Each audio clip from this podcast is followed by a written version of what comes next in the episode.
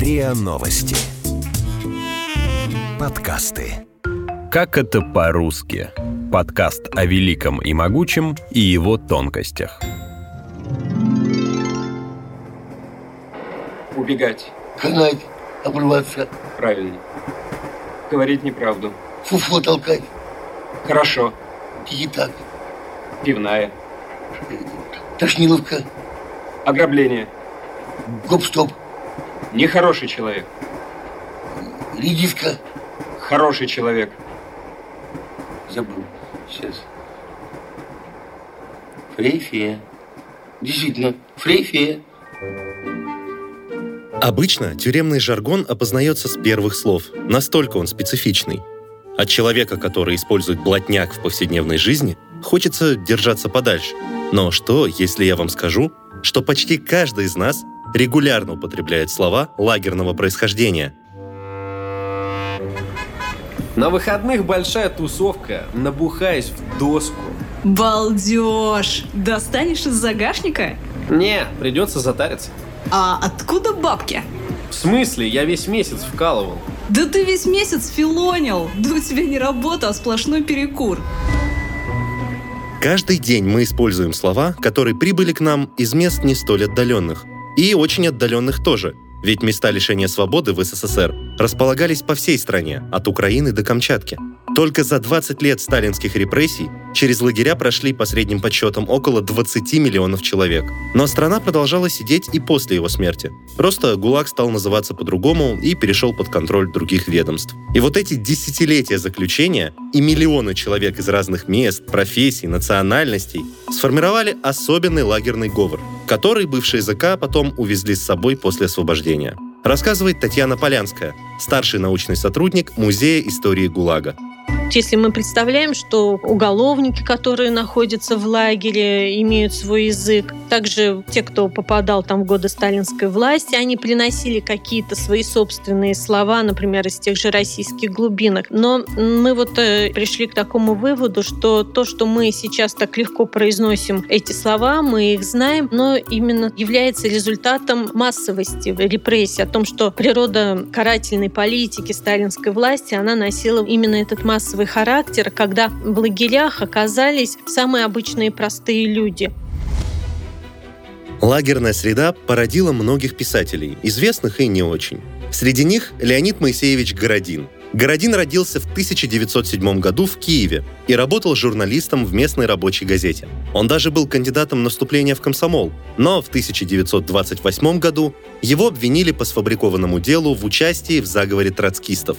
Тогда его просто на три года отправили в ссылку в Пензу, да и оттуда отпустили досрочно. Но с началом новой волны репрессий в 1936-м Городина вновь арестовали по тому же самому делу, и в этот раз отправили уже далеко и надолго. Его приговорили к пяти годам Ухто-Печорского исправительного трудового лагеря в республике Коми. Он должен был освободиться в 41-м, но в начале войны был издан указ о том, что особо опасных преступников, в том числе заговорщиков-рецидивистов, отпускать нельзя.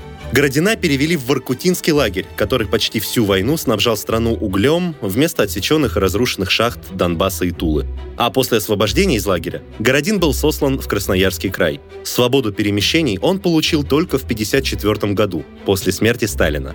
Издательская программа нашего музея выпустила еще в 2018 году серию невыдуманных рассказов Леонида Городина «Одноэтапники». Вот это очень такие, они короткие, афористичные рассказы, очень интересные, которые так вот емко, красочно, ярко описывают э, жизнь лагерников. И в этих рассказах э, Городин употребляет э, много слов, которые вот как раз он слышал в лагере, и он подумал, что людям будет непонятно, когда они начнут читать, что необходимо к этим рассказам составить небольшой словарик. Вот, и он к этим рассказам составил словарь, а в основном эти вот как раз были слова, которые он сам услышал, когда находился на Воркуте. Но на этом Городин не остановился. Повинуясь журналистскому зову, он продолжил собирать интересные слова, возникновение которых было возможно только в условиях советских лагерей, стиравших географические, возрастные, национальные и профессиональные границы. Городин пополнял свой словарь в течение 20 лет. Его работу высоко ценили многие филологи и писатели, но во времена СССР издать словарь лагерных терминов было невозможно. Поэтому словарь русских арготизмов Городина существовал только в виде стопки машинописных листов.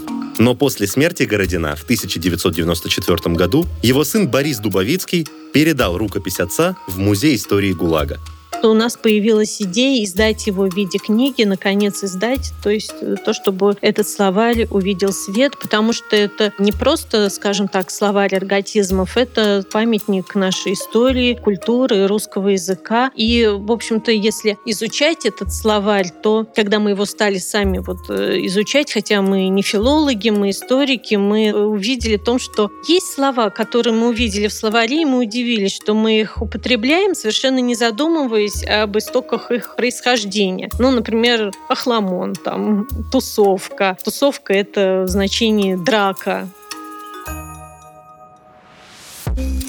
Это сейчас слово «тусовка» имеет вполне себе интеллигентное значение. Вечеринка или группа людей, объединенных общим интересом. Или даже два в одном. Светская тусовка. Матильда Шнурова после расставания с музыкантом-миллионером не только осталась в тусовке, но и продолжает спокойно обсуждать нынешнюю Шнура.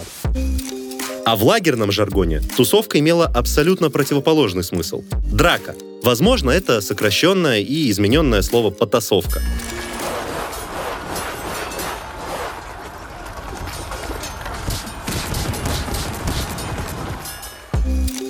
А может быть, слово «тусовка» произошло от «тасовать», как в картах. Быстро перемещать и менять местами, так чтобы глаз не успевал отследить. Тем более, что слово «тусоваться» в лагерном жаргоне, согласно словарю Городина, среди прочего означает нервничать и быстро ходить. А «тусануть» значит передать что-либо из камеры. Скорее всего, нелегально, а потому быстро и незаметно. Еще из лагерного языка к нам пришло слово «филонить». Раз, два, три, четыре. Раз, два, три, четыре. Раз, два, три, четыре. Раз, два, три, четыре. Раз, два. Выше, выше ноги, не филонить. Филоном или филонщиком называли симулянтов, которые притворялись больными, чтобы не работать. Отсюда вторичные значения этого слова – лентяй и хитрец. Словарь Городина так объясняет происхождение этого термина прошлом веке в Шишкинской волости Костромского уезда записана загадка. В избе филон, кто не войдет, всяк поклон. Отгадка – палате в избе. Палате устраивались непосредственно над верхним косяком двери, и входящему в избу приходилось наклонять голову. Человек, валяющийся на палатях, на филоне – лентяй-притворщик. Возможно, что именно так вошло это слово в жаргон в новом значении – Далее слово «вкалывать». Заключенных лагерей заставляли тяжко трудиться в шахтах, на строительстве, за станками и на лесоповале, где они колунами валили и раскалывали деревья. Царь горох воровал, царь Иван воровал, а за жопу меня да на лесоповал.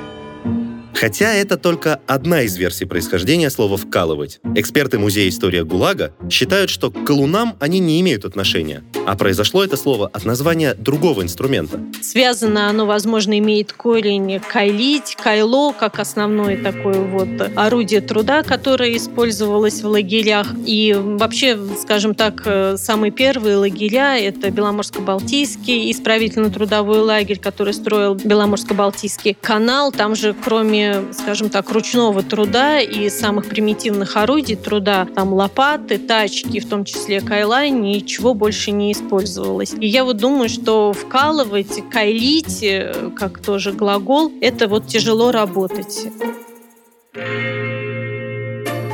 Осталось еще несколько слов. Запаситесь терпением.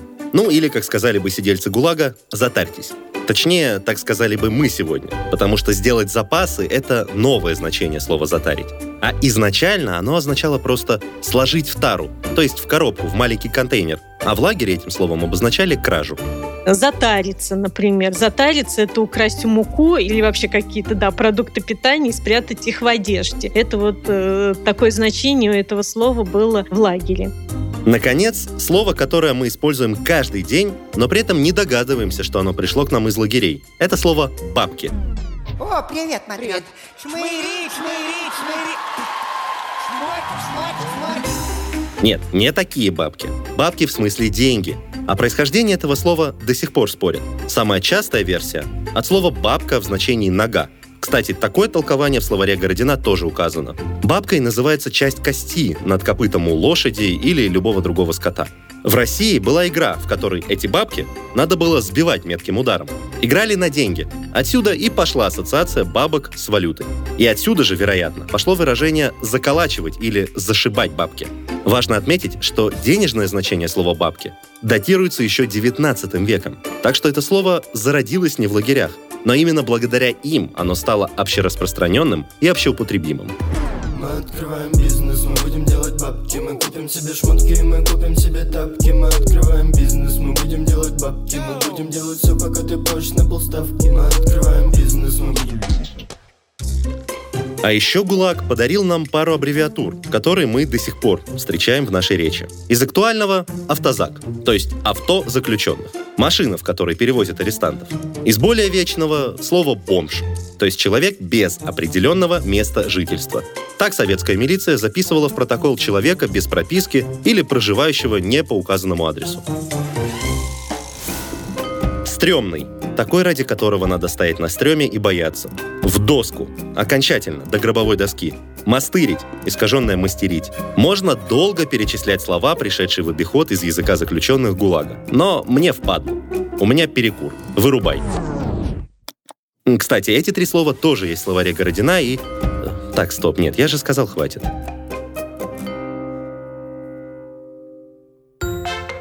Вы слушали эпизод подкаста «Как это по-русски». Партнер эпизода – Музей истории ГУЛАГа. Книгу Леонида Городина «Словарь русских арготизмов» можно бесплатно скачать на сайте Музея истории ГУЛАГа по ссылке в описании эпизода. В следующем выпуске мы расскажем о том, как в одном лагере могли быть Абиссиния, Индия и Ташкент, и почему заключенные не горели желанием попасть в Алжир или на Камчатку. А третий эпизод будет посвящен словам, которые через ГУЛАГ проникли в русский из английского, французского, тюркского, иврита, немецкого и других иностранных языков. Подписывайтесь на подкаст на сайте ria.ru в приложениях подкаст, CastBox, Яндекс.Музыка, комментируйте и делитесь с друзьями.